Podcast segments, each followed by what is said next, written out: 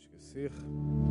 Nós vamos dar continuidade, meus irmãos, a um estudo que iniciamos há duas quartas-feiras, cujo título é Decálogo da Simplicidade, recuperando o sentido do Evangelho em nós.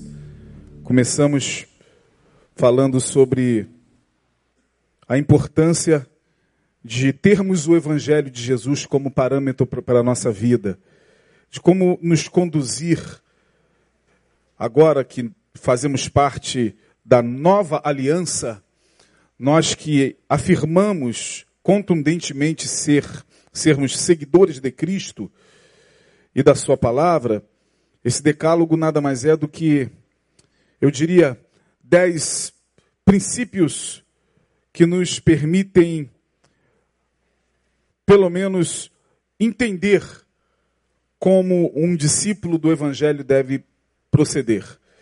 Como eu disse, não são dez fórmulas para o sucesso. Não são dez passos para a felicidade. Não são dez maneiras de se atingir uh, a prosperidade. Não, Jesus não deixou nenhuma fórmula. Ele deixou princípios. Uh, o Evangelho de Jesus, ele não trabalha com fórmulas de sucesso. Qualquer igreja que, utilizando-se da Bíblia e do Evangelho, propor fórmula para o sucesso, fórmula para a felicidade, está completamente alienada daquilo que de fato Jesus veio deixar como ensinamento. Portanto, esse decálogo, a palavra decálogo vem de dez, eu coloquei como sendo os dez mandamentos da graça. Já que nós temos os dez mandamentos da lei, que está lá em Êxodo capítulo 20, não matarás, não roubarás, não terás outros deuses diante de mim. Como é que nós seguiríamos esses mandamentos da lei agora na graça, uma vez que nós estamos debaixo da consciência da graça?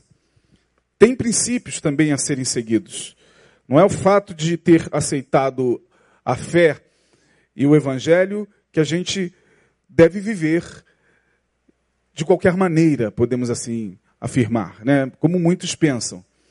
Uh, há princípios a serem observados, pelos quais podemos alcançar vida. E nós falamos, pelo menos, dos quatro primeiros.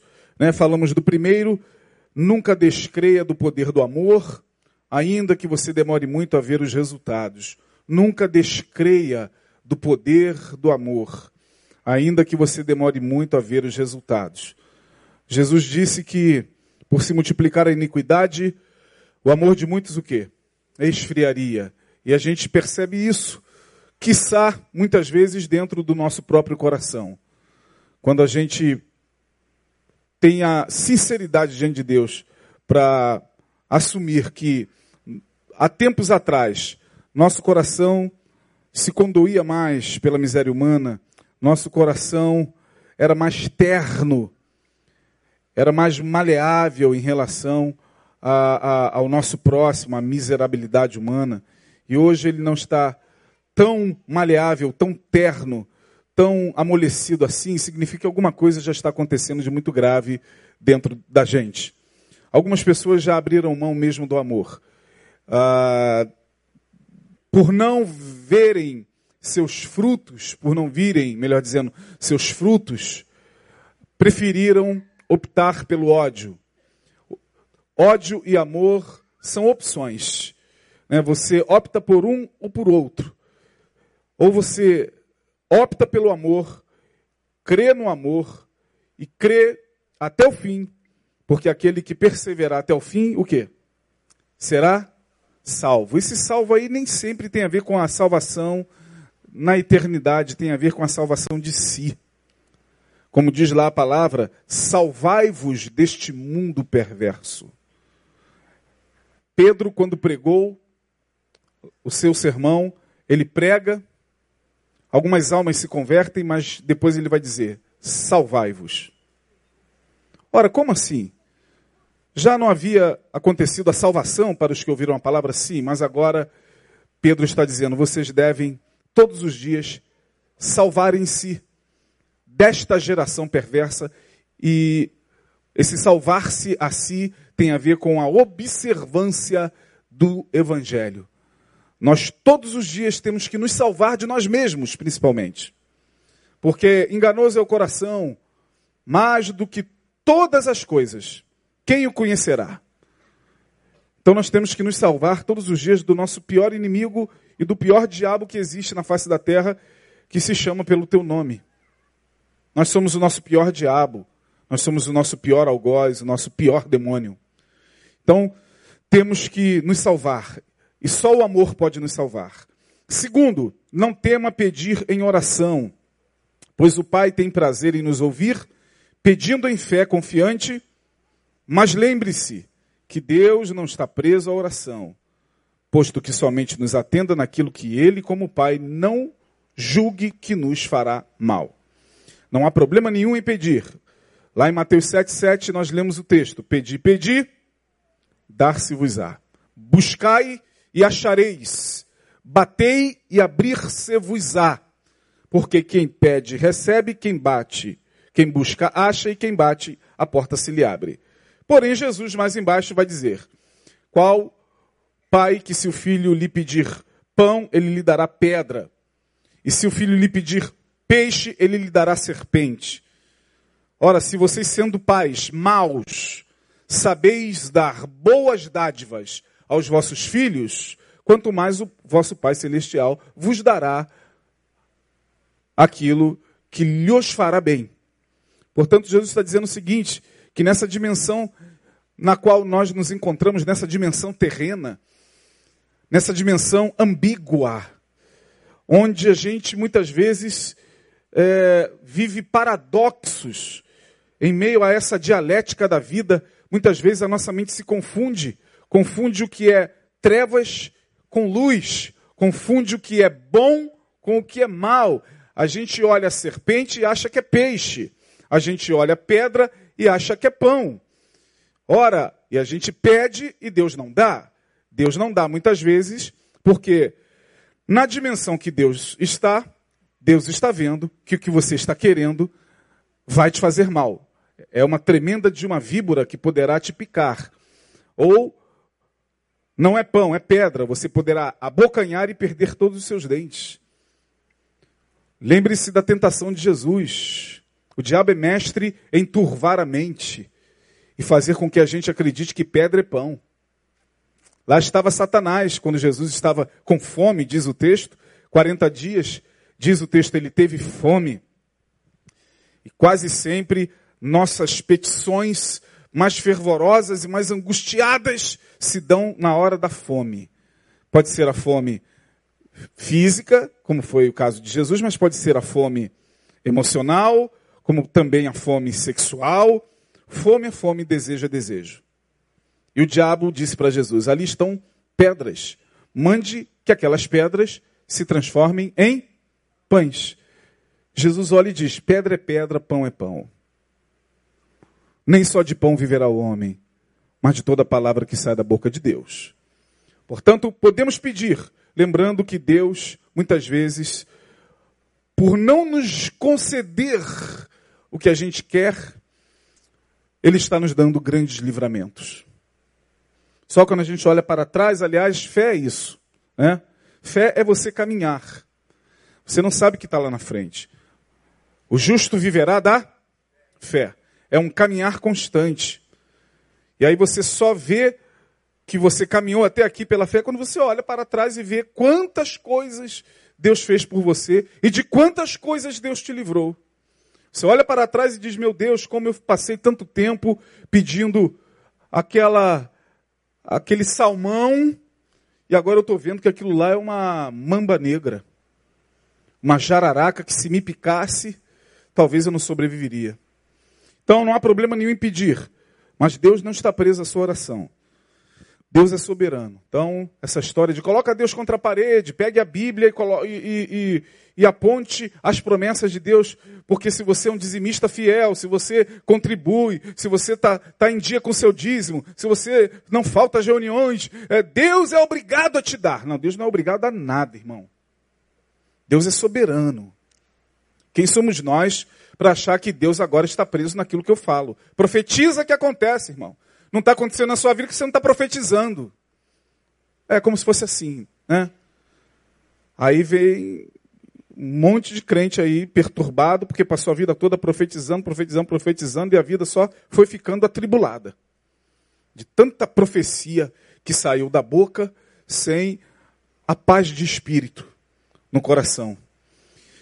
Três, leia as Escrituras, principalmente a parte chamada de Novo Testamento, pois toda pessoa que tendo tal chance não a use, demonstra que não deseja mesmo conhecer a Deus, posto que seja pela leitura da palavra que melhor se possa discernir a vontade de Deus. Eu disse aqui na quarta-feira passada que nós, evangélicos, somos o povo que menos tem contato com o seu livro. De todas as religiões, pelo menos as mais tradicionais, as mais conhecidas, as religiões que têm um livro específico de estudo, como, por exemplo, a Torá para os judeus, uh, o Corão, né, o, o Al-Corão dos muçulmanos, é, como o livro dos Espíritos, ou a Gênese, Céu e Inferno, que é o compêndio que forma a doutrina espírita, kardecista, é, de todos os, os que praticam espiritualidade através de um, de um livro, o povo evangélico é o que menos conhece o seu. O povo evangélico não conhece Bíblia e nem deseja conhecer. Eu falei isso aqui na quarta-feira passada. Por isso, é levado de um vento a outro de doutrina.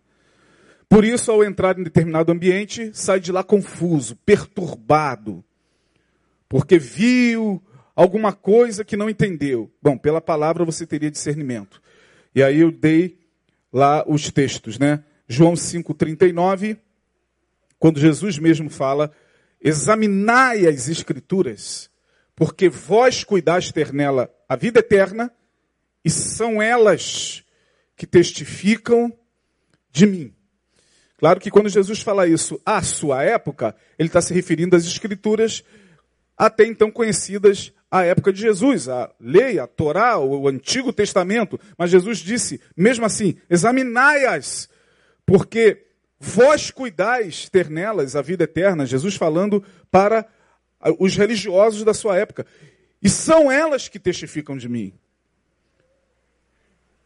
Vimos também Mateus 29, 22, 29, quando Jesus responde aos saduceus que chegaram até ele para pegá-lo pelo pé.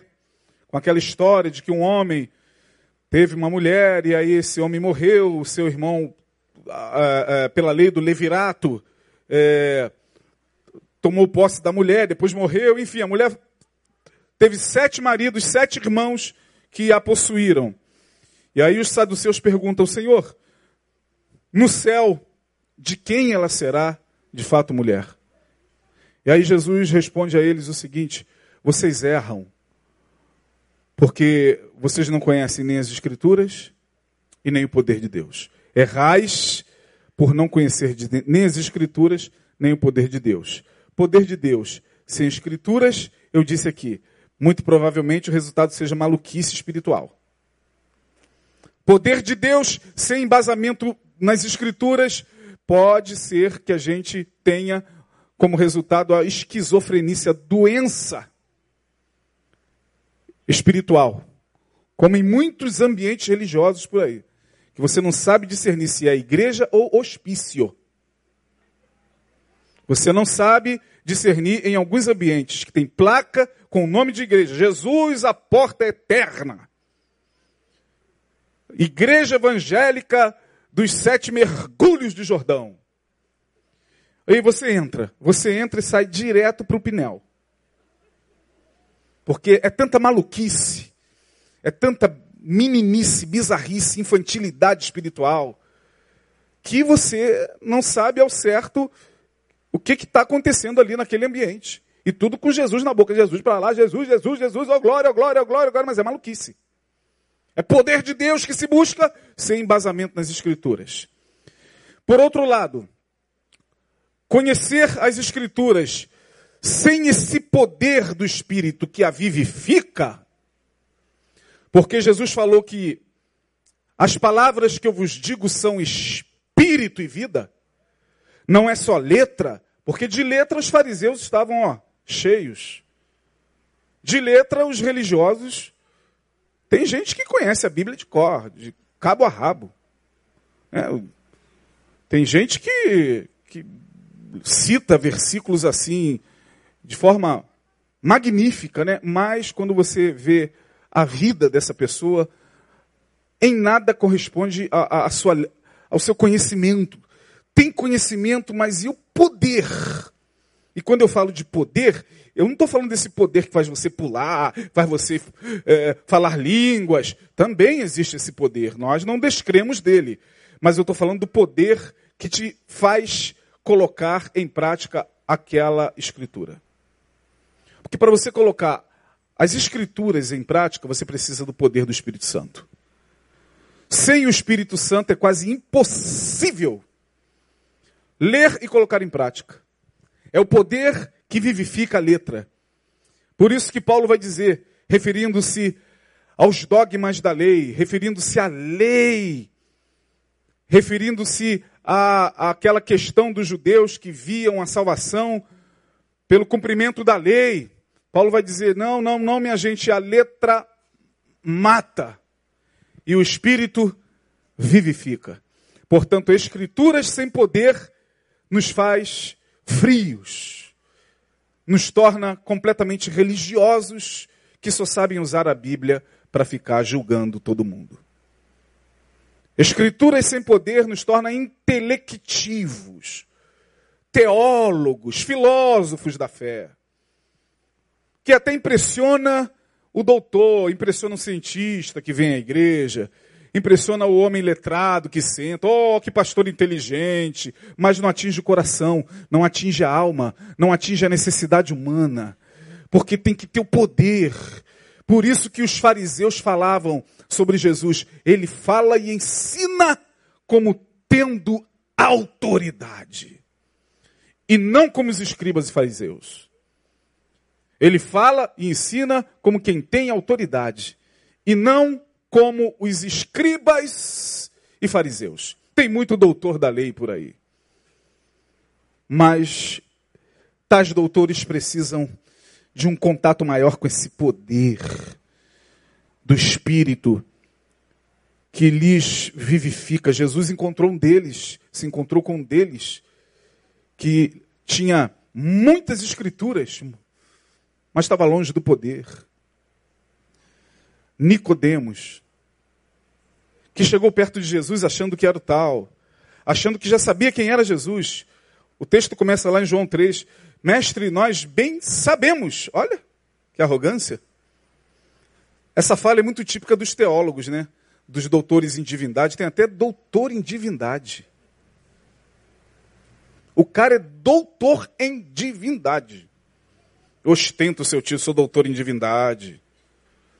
E aí, em alguns ambientes religiosos, em alguns congressos, o cara faz questão de ser chamado assim. Está conosco o pastor, doutor, PhD e expert em divindade, falando de tal. Aí ele levanta com aquele peito de rolinha estufada.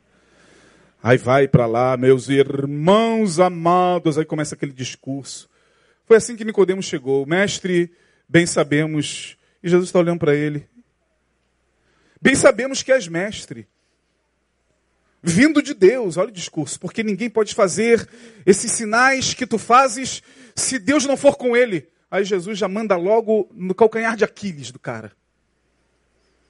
É necessário você nascer de novo. O que, que o senhor está falando? Reencarnação? Eu tenho que voltar e reencarnar? É isso que Nicodemos pensou mesmo. Reencarnação, que é um conceito antigo né, já permeava a mente dos judeus a reencarnação. Começou com Kardec, não, minha gente.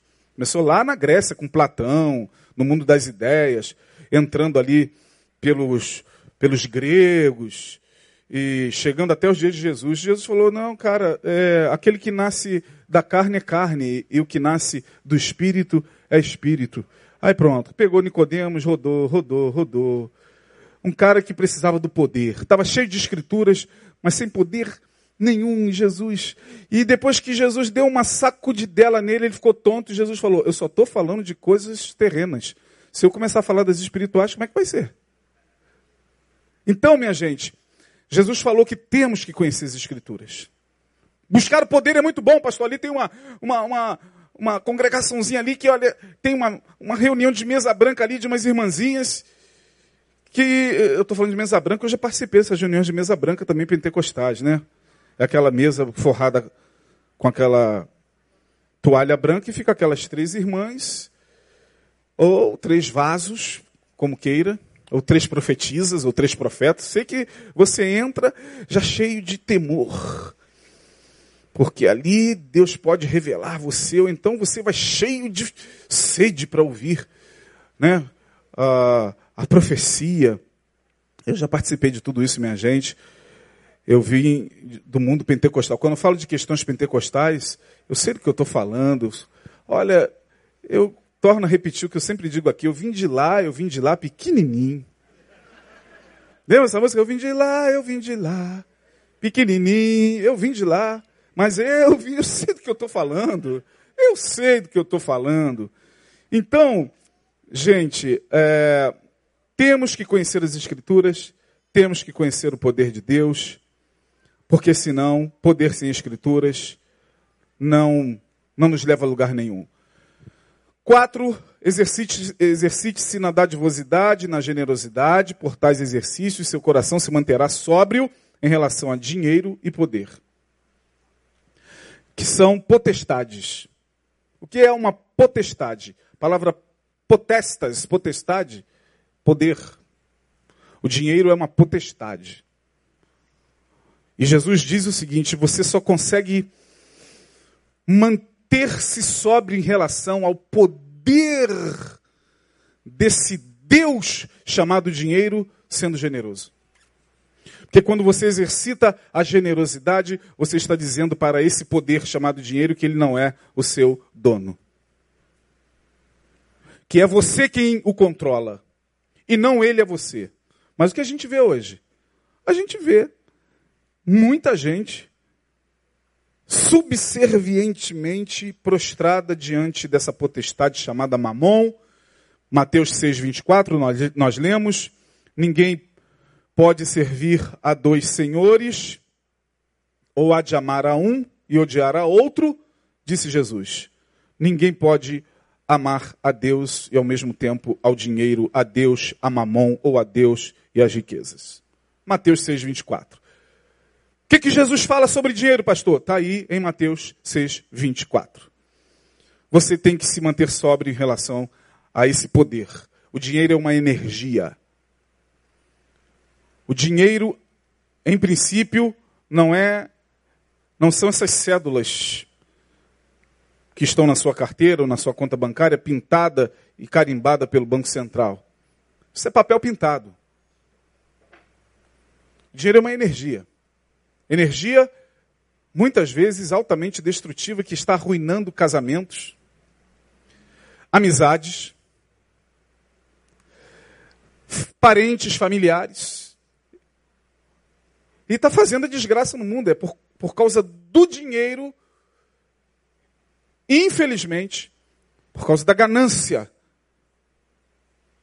da busca do lucro, que se explora até o mais profundo o útero da mãe terra. Como essas empresas que comandam a Vale do Rio Doce exploração das jazidas, dos minerais. E aí desmata-se, e aí constroem barragens, e não interessa o que possa acontecer. Isso aqui vale bilhões.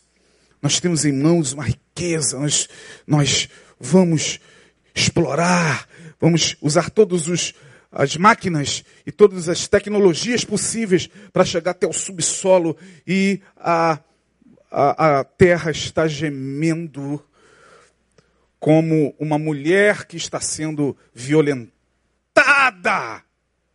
pelo poder do capital. Dinheiro, grana. Tem gente que só pensa em dinheiro. Por causa do dinheiro, nós temos esse quadro na nossa nação de uma igreja evangélica institucional que se corrompeu, cujo discurso é em direção a esse poder. Jesus é um detalhe na placa. Lá dentro quem manda é mamon. É o poder chamado mamon, dinheiro. Paulo vai falar em 1 Timóteo 6, 7 e 10. Por causa desse poder, muitas pessoas atraíram para si mesmas dores. Foram enlaçados porque o amor ao dinheiro, é o amor ao dinheiro, não é o dinheiro em si, é o amor ao dinheiro, é a devoção a ele. O dinheiro tem seus adoradores. Um amigo meu falou que foi aos Estados Unidos e visitou em em Washington, Nova York, o Federal Reserve, Banco Central Americano da Reserva Federal, chamado Federal Reserve. Ele falou, cara, eu entrei lá, no Banco Central Americano. Parecia que eu estava entrando naqueles templos gregos. É uma coisa tão suntuosa, Isaías. Aquelas colunas torneadas, como se fossem da Grécia Antiga. E você vai entrando e vai se perdendo lá dentro. Aí você pergunta, meu Deus, isso aqui é uma sede de um banco central, isso aqui é um templo. Eu falei, templo? Ele falou: é verdade. No meio, a deusa Ártemis. Aquela mesma que aparece na sua nota de 2, de 5, de 10. A deusa Ártemis, a deusa, a deusa, uma das deusas mais antigas. Ela está lá, no Banco Central Americano, no Federal Reserve, na Reserva Federal, que é a mesma deusa da Estátua da Liberdade. Né? E aí você não sabe se aquilo ali é, é, é, é, é um banco central ou se aquilo ali é um templo. Eu falei, um templo. Ali está Mamon, cara. Ele falou, é esse o sentimento. Portanto, Jesus falou, cuidado. Hoje, nós vamos para o sexto princípio, que é esse aí. Fuja do pensamento malicioso. Fuja do pensamento malicioso, ou do olhar malicioso, né? Seja só sábio e sóbrio, mas não olhe com malícia, posto que o olhar malicioso corrompa ou corrompe todo o teu ser. Minha gente, como tem pessoas cujo olhar é malicioso, gente maliciosa, gente que vê maldade em tudo. É impressionante. Eu não sei se você conhece pessoas assim. Vou nem perguntar. Mas aquela pessoa que em tudo vê maldade, em tudo, o olhar dela é carregado de malícia. O olhar dela está sobrecarregado de maldade. Ela não é capaz de ver nada de bom em lugar nenhum. É gente que o tempo todo está fazendo observações maliciosas de tudo, de perversa, cuja vida é gerida por um olhar adoecido pela malícia. Porque tudo depende do olhar. Por que, que você acha que Deus é santo? Por que, que você acha que Deus é santo? Porque quando Deus olha para mim, para você, Ele o tempo todo procura olhar sempre o que é bom. Porque você imagine se Deus olhasse com malícia para a gente. Pergunta: se Deus olhasse com malícia, tentando o tempo todo buscar na gente coisas ruins, ele acharia? Sim ou não? O que, que ele poderia fazer conosco? Mas porque ele é santo? É porque quando ele olha, ele procura ver o que há de melhor na criatura humana. Jesus foi assim. O olhar de Jesus era um olhar santo, porque Jesus não era malicioso. O olhar de Jesus era um olhar santo, porque quando Jesus olhava para a prostituta, ele olhava ao ser humano que estava por detrás daquela meretriz. Jesus, quando olhava para o publicano, o recolhedor de impostos, que era odiado, porque afinal de contas ele tinha a, a, a função, ele trabalhava com uma das, numa das piores funções à época. Ele recolhia os impostos para Roma.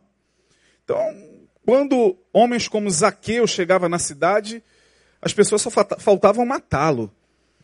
Talvez ele tinha que andar escoltado para ir lá recolher os impostos. Porque tu imagina, pagar imposto já é uma desgraça, né? E aí chega um cara que é representante do, do, do, do, do Império Romano, que trabalhava para o governo de Pôncio Pilates, recolhendo impostos dos seus próprios concidadãos, porque ele era um judeu. Jesus olha para esse cara, odiado, e diz: Meu jovem, ele sobe em cima de uma árvore para ver Jesus, porque ele era de baixa estatura.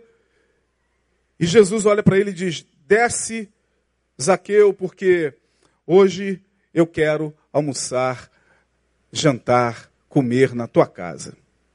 Você imagina? Como assim, cara? Como assim? Eu fico imaginando aqueles judeus próximos de Jesus. Como assim? Pô, ele não sabe quem é esse cara. Não é possível. Esse cara, ele recolhe nossos impostos. Ele, portanto, é um representante do governo que nos oprime. E vem Jesus e diz: Eu quero comer na tua casa. Como sentar-se com um publicano aos olhos dos judeus era algo extremamente abominável aos olhos dos fariseus, dos religiosos. Os publicanos eram um gentalha, eram um povo odioso, odiento. E Jesus diz: Eu vou me sentar com você. E à noite ele está cercado não só de Zaqueu, mas de outros publicanos, dentre eles Levi, mais tarde chamado de Mateus. E os religiosos não suportaram estavam. Como pode esse cara estar tá sentado com gente que não vale nada? Isso é uma fala muito típica de quem tem o um olhar malicioso. Como pode se misturar com essa raça? Isso é coisa de gente religiosa. O religioso adora falar isso. Como é que pode um servo de Deus estar num ambiente desse? Como é que pode uma pessoa que se diz crente estar no meio desses ímpios. Já ouviu isso por aí?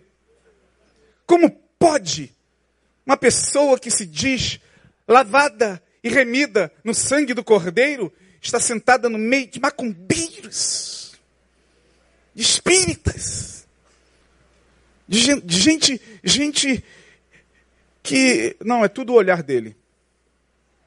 É o olhar malicioso. Porque ele não é santo.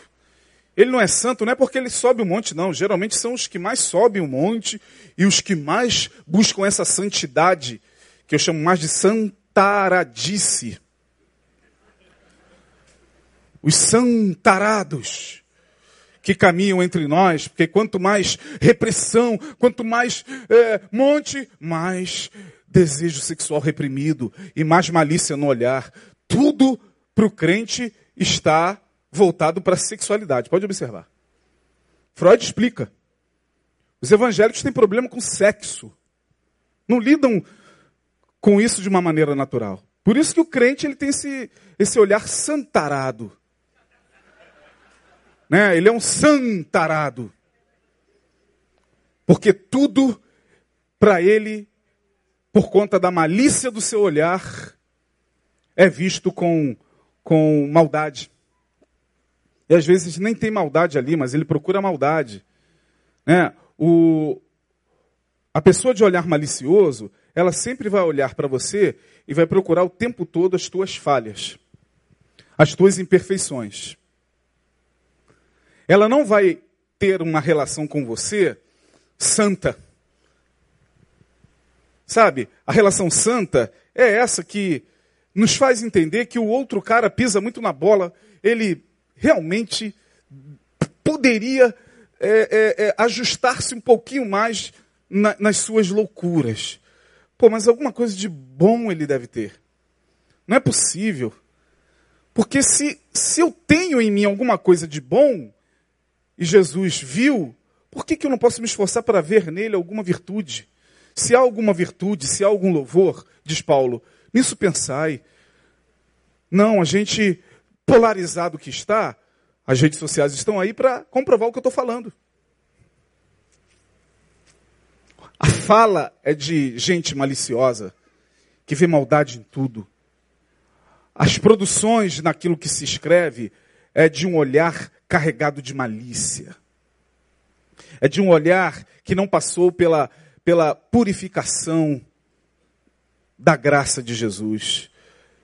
É por isso que Jesus era muito criticado. Olha lá, diziam os fariseus, está lá, ó, sentado com um publicano, sentado com pecadores, e depois está aí na praça pregando. Está lá, ó, olha lá. Ali vai, ó, um comilão, um beberrão, diz o texto. Bom, se eles estão dizendo que Jesus era um comilão e um beberrão, então, deixa para lá. Provavelmente Jesus, ele era um homem muito popular, ele, ele não media esforços para estar no meio de gente com quem a igreja da época não queria andar. Sinceramente, gente, olha, é difícil, sabe? Porque quando alguém está sendo muito massacrado, quando alguém, por mais erros que tenha cometido, está sendo muito coagido por uma multidão, é preferível pela consciência do evangelho, você ficar do lado da pessoa e não junto à multidão, porque a multidão não tem consciência. A multidão não tem consciência. Porque a multidão quase sempre está tomada pela malícia. Vamos ler Lucas 10, 25? Desculpe. É, eu acho que eu puxei, pulei um. Era para ir para o 5, depois a gente volta para o 5. Estamos no 6, não é isso? Vamos voltar para o 5 depois. Vamos ler Lucas 11, 34. 9 horas já? Lucas 11, 34. Olha aí, a candeia do corpo é o quê? O olho. Sendo, pois, o teu olho simples, também todo o teu corpo será o quê? Luminoso. Mas se for mal o teu olho, também o teu corpo será o quê? Tudo está no olhar. Tudo está no olhar. Por isso, Efésios 1,18, a oração de Paulo é essa. Para a igreja de Éfeso. Tendo iluminados os olhos do vosso entendimento, para que saibais qual seja a esperança da sua vocação e, as, e quais as riquezas da glória da sua herança nos santos. Tendo iluminados os olhos do quê? Do vosso entendimento. Paulo está dizendo, eu oro para que sejam iluminados os olhos do vosso entendimento. Eu olho para que vocês sejam santificados no olhar. Eu olho para que a malícia seja lavada pelo sangue do Cordeiro na mente de vocês e vocês passem a ver a vida de uma outra forma, porque só vem maldade em tudo. Todo mundo é mal, todo mundo é traidor, todo mundo é perigoso. Em, em, em ninguém se pode confiar, todo homem não presta, toda mulher safada. Todo pastor é ladrão, todo. O cara já foi tomado pela malícia. Não, todo não. A maioria talvez, mas tem gente boa, cara. Graças a Deus, tem gente boa. Tem muita gente que não presta? Tem. Primeiro deles, eu. Isso quando a pessoa é sincera, né? Um pouquinho sincera consigo mesma. Porque para o malicioso, trevas, maldade e pecado só estão no outro. Nele nunca. E é fácil. O discurso dessa gente é fácil de identificar. Ainda mais nas redes sociais. De vez em quando entra um lá, faz um comentário lá. Desses maliciosos. Desses carregados de perversidade. É facilmente identificável. Né? Apocalipse 3, 18. Vamos ler. Apocalipse 3, 18, aconselho-te que de mim compres o quê? Ouro provado no fogo para que te enriqueças e roupas brancas para que te vistas e não apareça a vergonha da tua nudez e que unja o quê?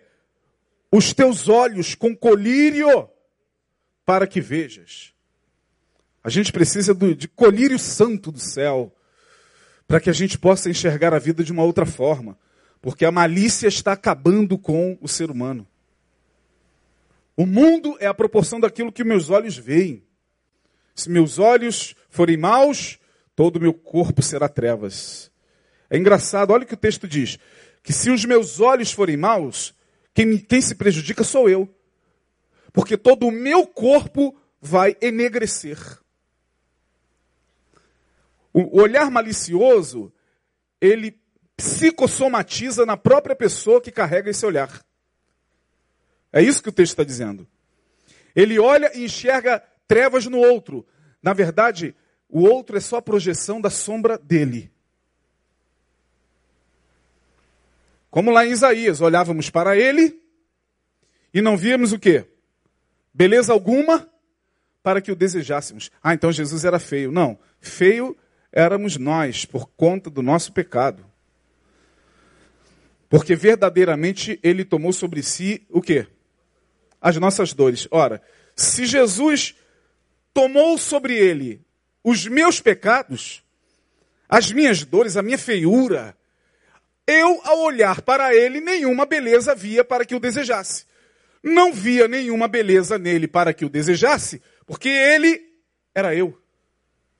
Simples assim. Ele carregou sobre si minha feiura. Eu olhava para ele e não via beleza. Jesus era feio? Não sei. Qual o padrão de, de, de beleza que se coloca nessa pergunta? Mas na verdade eu entendo esse texto como sendo assim. Eu era tão malicioso que eu olhava para ele e via a mim mesmo, mas eu não reconhecia a mim mesmo, por isso que eu achava que era ele feio. É sempre assim. Pessoas extremamente julgadoras, moralistas, o tempo todo falando e acusando o pecado do outro, o tempo todo fazendo é, tricotagem e fofoca acerca da vida do outro, o tempo todo apontando os erros alheios. Essas pessoas, na verdade, estão fazendo projeção de si. Elas só não têm coragem de dizer isso sou eu. Por isso que é o outro que é tarado, o outro que, que, que é perverso, o outro que é pecador, o outro, o outro, o outro, e sempre o outro. Quando é sempre o outro, é porque lá no outro eu já cheguei, estou eu. São essas antipatias baratas que a gente vê, não fica a cara dele, não sei o que acontece, não gosto dessa pessoa. Então, de repente, eu olhei e vi alguma coisa minha nele. Olhei para ele, nenhuma beleza vi para que o desejasse. Aí essas antipatias baratas, quando a gente deixa Jesus pingar o seu colírio, a gente vai ver que não, é, não tem nada a ver com ele, tem a ver comigo. É simples. Vamos para o 5 que eu pulei. Eu fui direto para o 6. Estou correndo muito. Nunca fuja de uma necessidade humana que você possa ajudar a resolver. Seria como fugir de Jesus. Nunca fuja de uma necessidade humana que você possa ajudar a resolver. Seria como fugir de Jesus. Claro que quando a gente coloca esse texto, não se está aqui dizendo que você tem que sair aleatoriamente e cegamente ajudando todo mundo. Mas o texto aqui tem a ver com aquela passagem de Lucas capítulo 10, verso 25, parábola do bom samaritano. E você conhece muito bem essa parábola. Um homem foi espancado por salteadores, ficou meio morto na estrada. Passou o pastor. Só que ele olha para o relógio, estava muito atrasado para o culto. Olha e diz: não dá tempo. Senhor, tem misericórdia dessa vida, coloca os teus anjos ao redor. Vai embora. Atrás dele vem o ministro de louvor, que tem que chegar primeiro até do que ele. Estava atrasado. Passa o sacerdote, diz o texto, o pastor, o levita, o ministro de música, olha para o rapaz e nem tem tempo de olhar para a desgraça dele. E vai atrás do pastor para tentar alcançar pelo menos o pastor, passar o pastor, porque ele tem que começar o louvor antes do culto. E depois vem um samaritano. Quem seria o samaritano que vem? Poxa, tanta gente, né? Eu poderia aqui dar tantos exemplos de samaritanos que se compadecem daquele a quem a igreja não viu, daquele a quem o pastor não quis ajudar, daquele a quem o ministro de louvor é, fingiu que não existia. De repente, o samaritano né, pode ser um travesti, um transexual que passou. O que aconteceu com você? Ah, eu fui espancado e tal. Vem, vou te ajudar. Agora, quem é maduro o suficiente para suportar isso que Jesus está dizendo? Os fariseus não eram, porque o samaritano era aquele, aquele indivíduo com o qual os judeus não tinham comunhão. Judeus e samaritanos não se davam. O samaritano é aquele que um dia, na aldeia de quem Jesus passou, e aí, porque Jesus, diz o texto, estava muito apressado, só por isso, ele tinha aparência de ir a Jerusalém. Então ele não ficaria ali. Por que ele não ficaria ali? Os samaritanos não lhe prepararam pousada. Bom, ele deve estar com pressa, ele não vai ficar por aqui hoje. E diz o texto que os samaritanos não lhe prepararam pousada. Ora, os discípulos vieram atrás correndo, Senhor, eles não quiseram preparar pousada para o Senhor? Vamos orar para fogo cair do céu e queimar todos eles mesmo. Mas não é porque eles não queriam arrumar pousada para Jesus, é porque eles não gostavam mesmo de samaritanos. Entendeu ou não? O argumento nosso são os mais variados. Bom, eles poderiam evocar Elias. Querem que façamos como Elias, Senhor? Está escrito. Elias fez, fez, orou e o fogo caiu. Senhor, está escrito, tem base bíblica para a gente fazer desses samaritanos churrasco de gente. Aí Jesus falou: Vós não sabeis de que espírito sois. O filho do homem não veio destruir as almas. Então, quem é o samaritano, minha gente? Ah, o samaritano pode ser tanta gente que vai nos deixar tão indignado quando aparecerem por aí pelas vilas e pelas ruas, fazendo o bem que nós não fazemos por omissão. O samaritano pode ser um candomblessista, pode ser um, um ateu, pode ser até um satanista, mas se compadeceu do próximo. E Jesus contou essa parábola de Lucas 10, 25 para um religioso que chegou querendo testá-lo. Senhor, o que, eu faço para herdar a, a vida eterna? Jesus falou assim, é, como sempre, os doutores da lei, né? O doutor da lei é um problema. Farei, Senhor, para herdar a vida eterna. Aí Jesus responde: é, Amarás o Senhor teu Deus de todo o teu coração, de toda a tua alma, de todas as tuas forças e tal. Colocou as escrituras. As escrituras ele tinha. O que ele não tinha era o poder do amor. Jesus também jogava com, com o cabra. O cabra vinha achando que estava pegando Jesus pelo pé. Então Jesus falou, cara, guarda os mandamentos aí, ó. E ao teu próximo como a ti mesmo. Deixou por último. Aí o que, que ele falou? Ó. Respondendo ele disse, vamos lá, 28. Travou aí. O 28 ele diz assim: Tudo isso eu tenho observado, tudo isso eu tenho feito.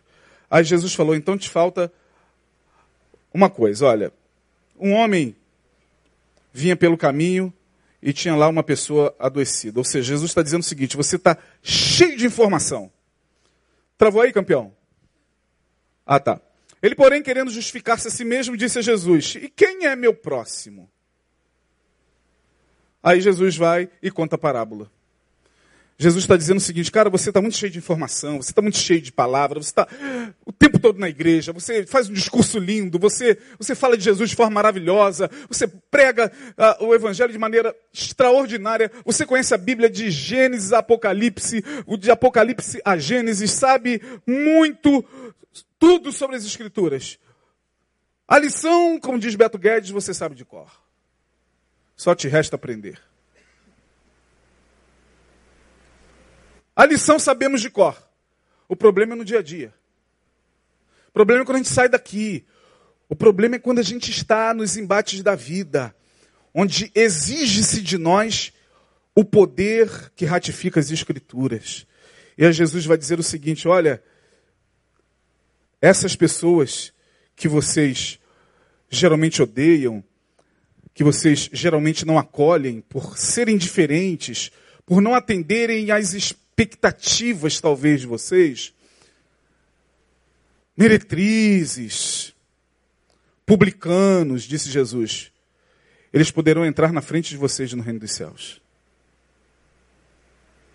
Quem disse isso foi Jesus. Meretrizes e pecadores, publicanos, entram adiante de vós. Entram adiante de vós. E Jesus falou meretrizes e pecadores, meretrizes e publicanos. Não falou ex-meretriz e ex-publicano. Não, não usou esse ex. A gente adora um ex.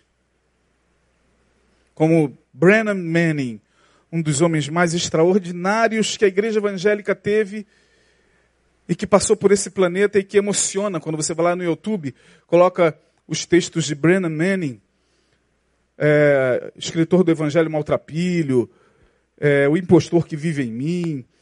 É, que homem extraordinário.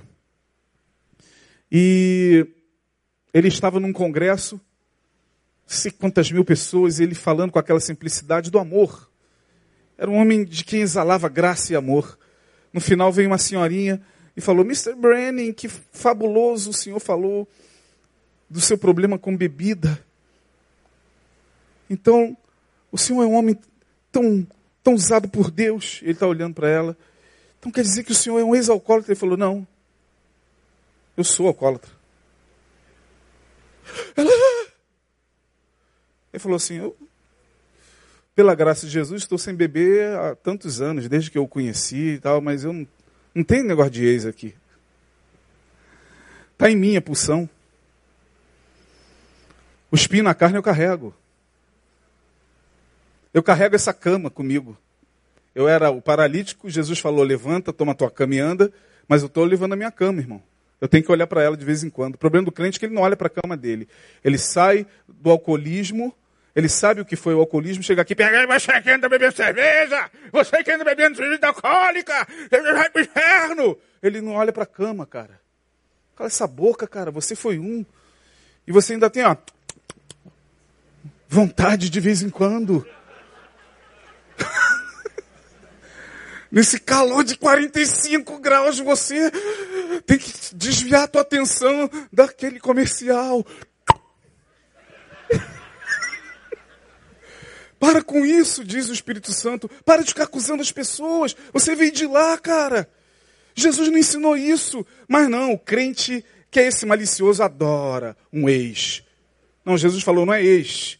É publicanos, meretrizes, podem fazer assim, o coração de vocês ficarem assim, surpresos naquele grande dia. Quando vocês chegarem lá, deixem por agradecidos se chegar. Não questiona. Eu, se chegar lá, irmão, naquele grande dia, torra, louvado seja Deus. Vou cantar aquela música, quando terminar essa vida, lembra? E lá no céu eu chegar, haverá uma multidão de irmãos. Lembra isso? Pastor Paulo César, não. Paulo César Brito, esperando para me abraçar.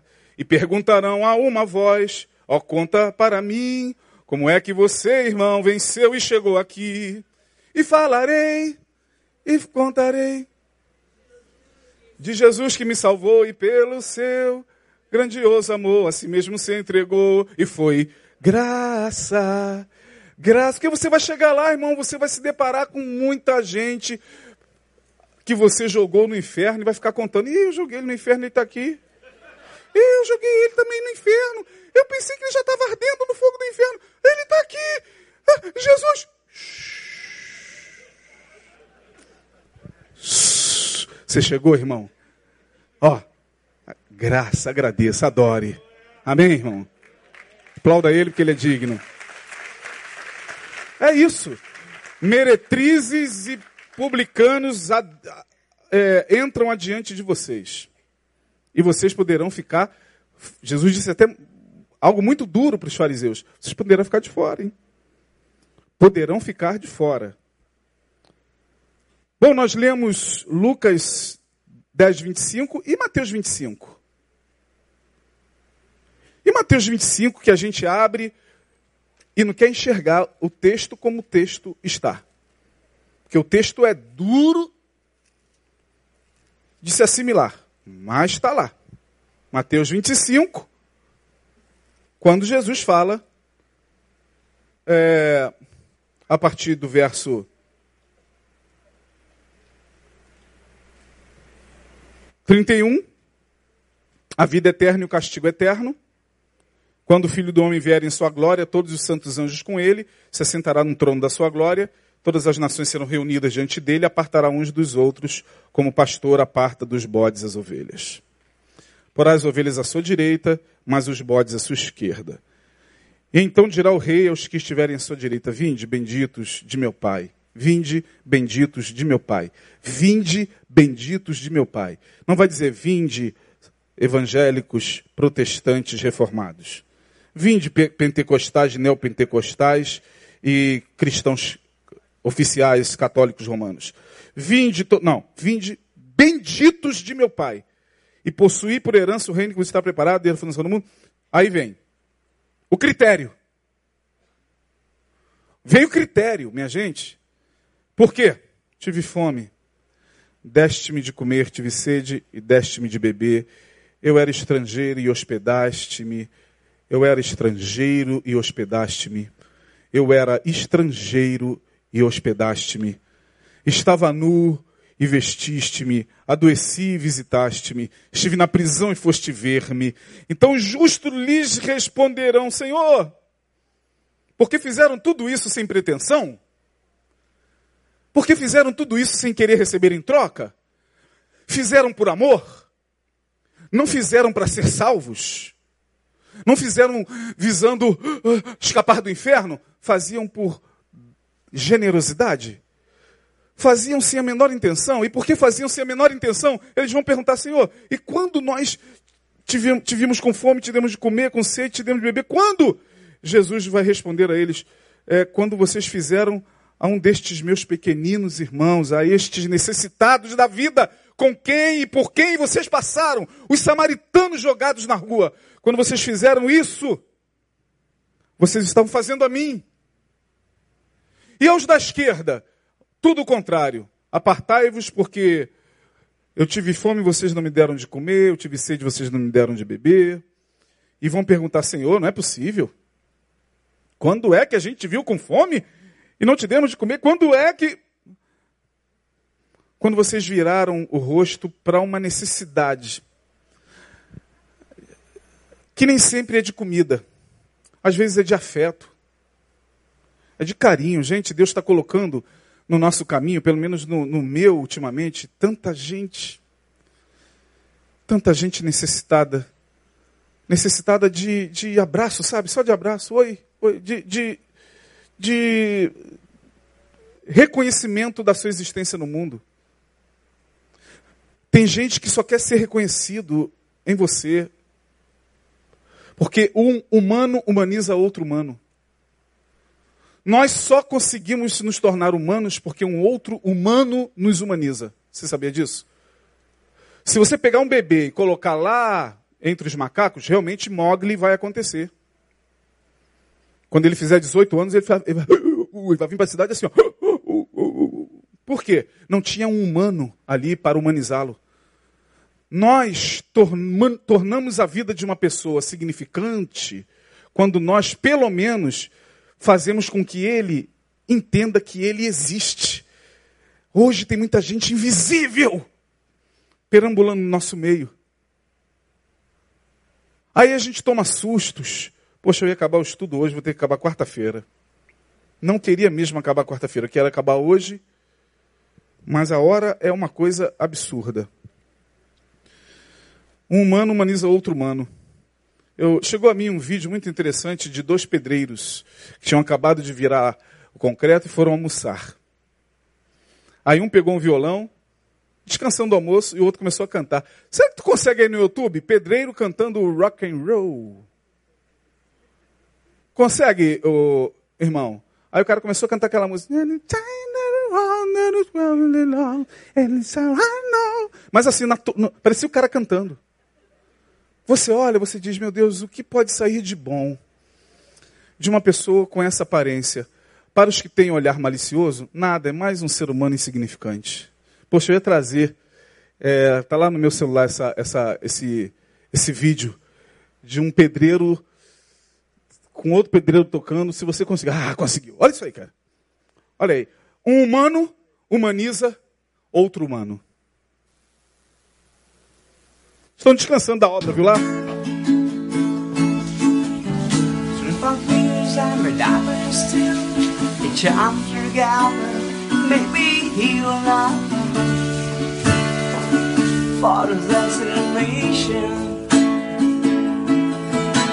I lost grip hours is new forever in me. Is it a pretty sunshine, really like my bed?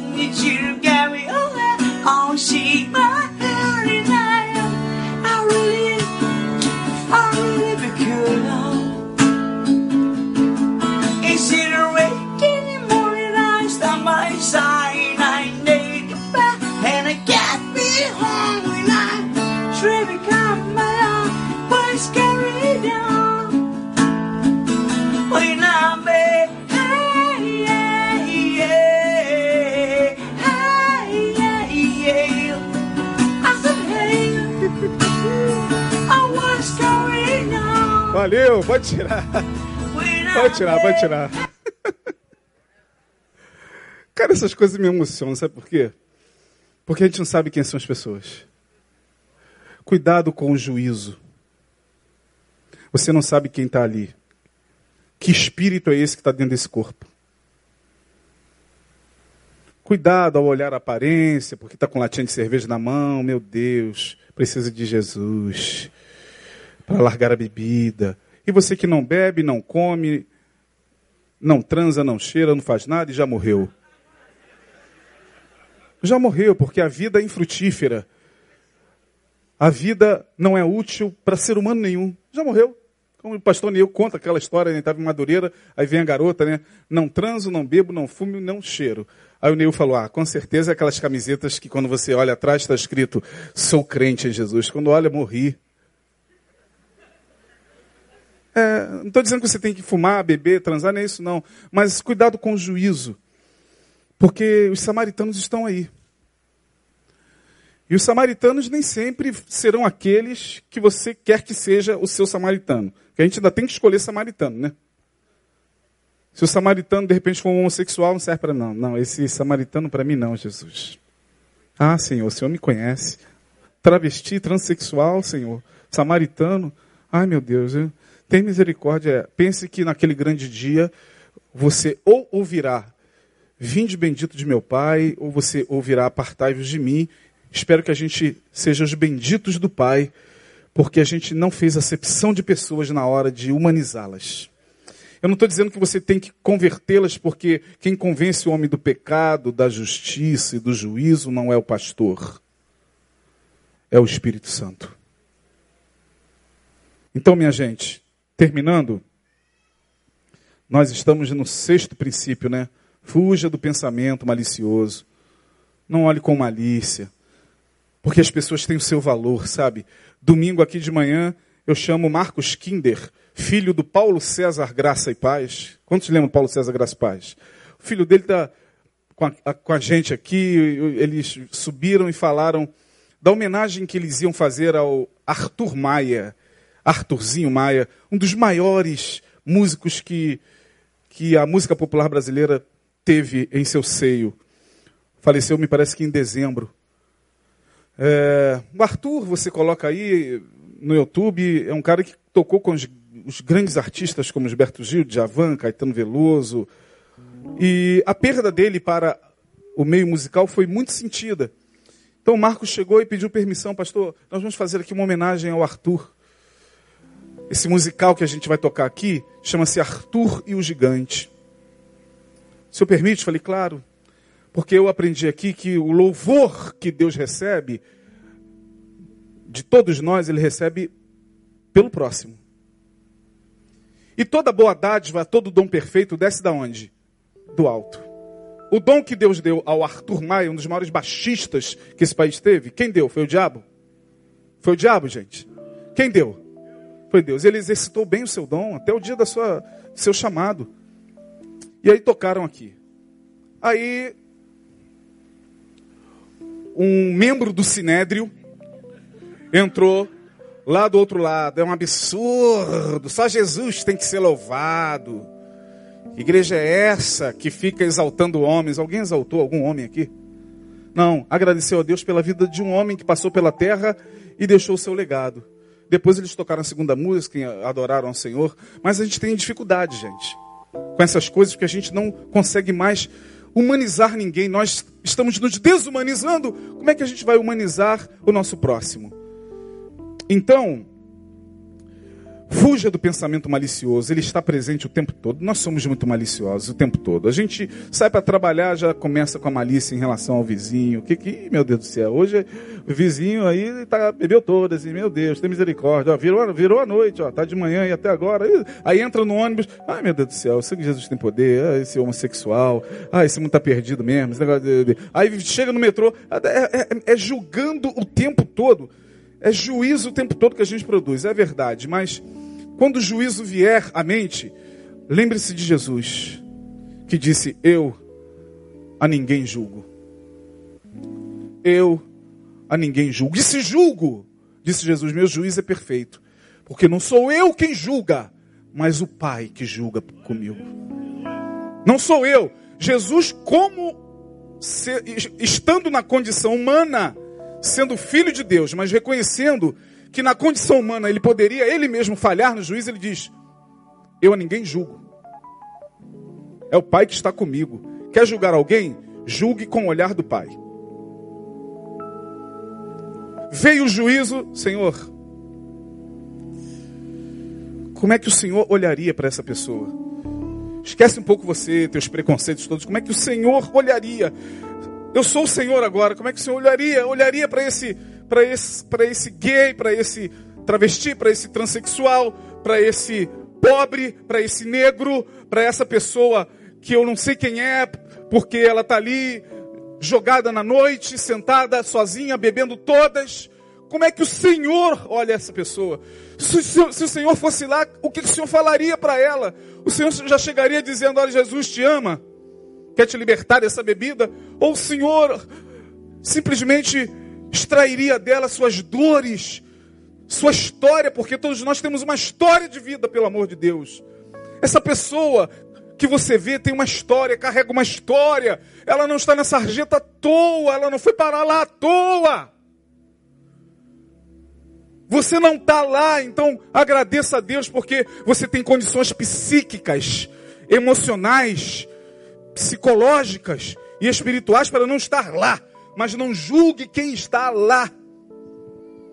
Por favor, você não sabe quem é esse cara que está ali toda noite, sentado na sarjeta.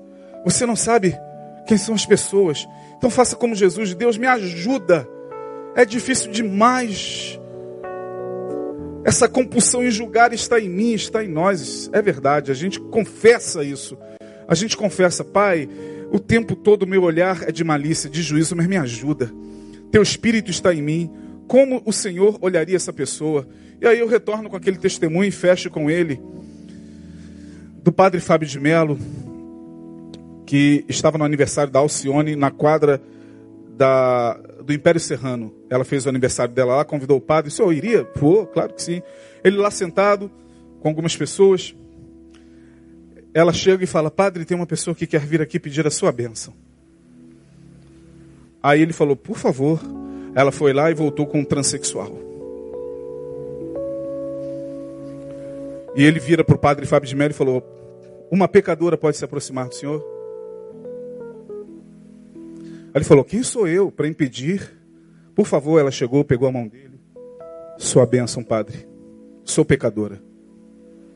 Eu só queria apertar a sua mão e pedir a sua bênção. O Senhor me abençoe, ele está abençoado em nome do Pai, do Filho e do Espírito Santo. Abraçaram-se, ela foi embora. Aí Alcione voltou e falou: Padre, sabe quem é essa, essa mulher trans? Não, essa mulher ela faz um trabalho ali na Lapa, que é de recolher pessoas que estão na sarjeta. Ela recolhe, leva para sua casa, cuida, tira a documentação e só devolve para a sociedade quando essa pessoa está em condições de viver a sua vida com dignidade. Ela já faz esse trabalho há vinte e poucos anos. Padre Fábio de Mello baixou a cabeça e diz: Eu é que preciso ser perdoado pelo Senhor, por causa do meu preconceito. Então, que Deus nos dê graça. Eu não sei se você está alcançando isso que eu estou tentando transmitir à luz do Evangelho, através desse decálogo. Que eu queria terminar hoje, faltaram três. Na quarta-feira que vem, então, a gente termina. Domingo é ceia. É... Na quarta, dia 6, é isso? Domingo 3, 4, 5, 6. Dia 6, então, a gente termina esse estudo. Tem mais três princípios. Quatro? Ixi, sério? Eu não falei do. do não fui no 6 e não voltei para o 5, não? 6, 7, 8, 9, 10. Não foram 7, foram. Então não foram 7, foram 6. Senhor. Mas aí, a quem interessar, estaremos aqui na próxima quarta-feira para falar desses quatro últimos.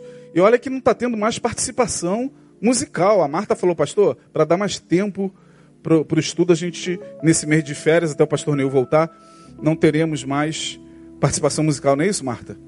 E eu continuo falando desse jeito. Nossa, misericórdia. Vamos ficar de pé. Deus abençoe você. Tenha uma boa semana. Amém, irmãos? Que o Senhor possa nos dar capacidade para que a Sua palavra possa criar raízes em nossos corações. Deus nos abençoe. Vamos orar pelo Senhor é, Ariel, que teve um AVC, se encontra na UTI há 15 dias. Curva a sua cabeça, ore pelo Ariel, pela sua família, ore pelos irmãos de Brumadinho, ore pelo seu país, ore pelo seu presidente, ore pelo novo governo. Não abra sua boca para produzir maldição, malícia, perversidade. O mundo já está cheio disso. Mas que nós possamos fazer a diferença no nome de Jesus. Amanhã seremos desafiados diante de tudo que ouvimos. Que o Espírito Santo nos ajude. Ó Senhor, nós te louvamos pela tua palavra, por aquilo que falamos.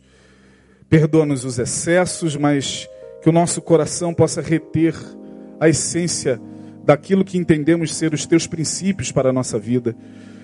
O mês de janeiro já se foi, fevereiro se aproxima e o tempo passa muito rápido. Não queremos mais perder tempo com tanta bobagem, com tanta futilidade, com tanta com tanta coisa que, que está distante, tão distante da simplicidade do teu evangelho. Nos ajuda, ajuda cada um que aqui está. Cada um entrou aqui com problemas e dificuldades. Nós colocamos em tuas mãos a vida do Senhor Ariel que teve esse AVC. Visita-o agora. Toca, ó Deus, em suas artérias. Permita que ele tenha um pronto restabelecimento, Senhor. Nós te suplicamos e te pedimos renova o, o, leito, como diz a tua palavra, cama, o leito da sua enfermidade, que ele possa sair, ó Deus, dessa situação e voltar para o seio da sua família. Tome em tuas mãos os nossos irmãos em Brumadinho, ó Deus, que sofreram mais esta calamidade, nossos irmãos de Minas Gerais, ó Deus, que mal se recuperaram de Mariana, ó Deus, e agora mais uma vez foram é, alcançados por essa tragédia. Ó oh, Deus, capacita os homens de resgate que ali estão, o corpo de bombeiros, os soldados que aqui chegaram para ajudar. Ó oh, Deus, que possam fazer um trabalho de eficiência. Toma em tuas mãos as famílias enlutadas, conforta os corações nesse momento de dor. Ó oh, Deus, e conscientiza, ó Deus, os corações de que não é a busca desenfreada pelo lucro, pelo capital, ó Deus, que se chegará a algum lugar a troco de vidas humanas. Tenha misericórdia, nós te pedimos, tenha misericórdia de nossa nação. Leva-nos em paz, guardados debaixo das tuas mãos. Livra-nos do homem mau, do homem perverso. ó Deus, e que cheguemos em casa sãos e salvos para uma, um restante de semana abençoado. Assim te pedimos, no nome poderoso de Jesus, e te agradecemos. Amém, amém e amém. Deus abençoe. Até domingo.